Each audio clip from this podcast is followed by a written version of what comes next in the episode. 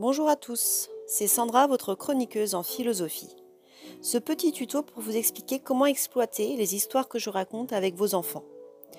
Avec des enfants, lorsqu'ils sont très jeunes, à partir de 5 ans, 6 ans, ils peuvent quand même comprendre des choses et, suite à ma lecture, vous pouvez très bien leur demander de dessiner ce qu'ils ont compris ou dessiner ce qu'ils pensent. Pour les plus grands, ça peut être écrire ou même dessiner.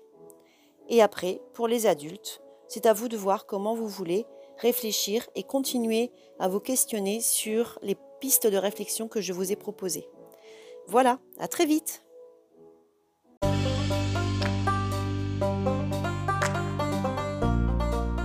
Bonjour à tous, c'est Sandra, votre chroniqueuse en philosophie.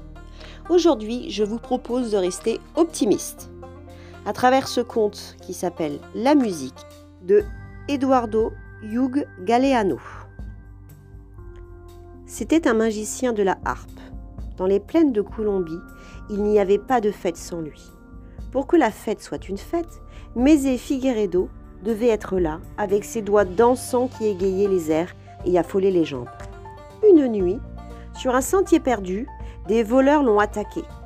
Mézé Figueredo revenait d'un mariage à dos de mule, lui sur une mule, la harpe sur une autre, quand des voleurs se sont jetés sur lui et l'ont roué de coups. Le jour suivant, quelqu'un l'a trouvé. Il était allongé sur le chemin, torchon sale de boue et de sang, plus mort que vif.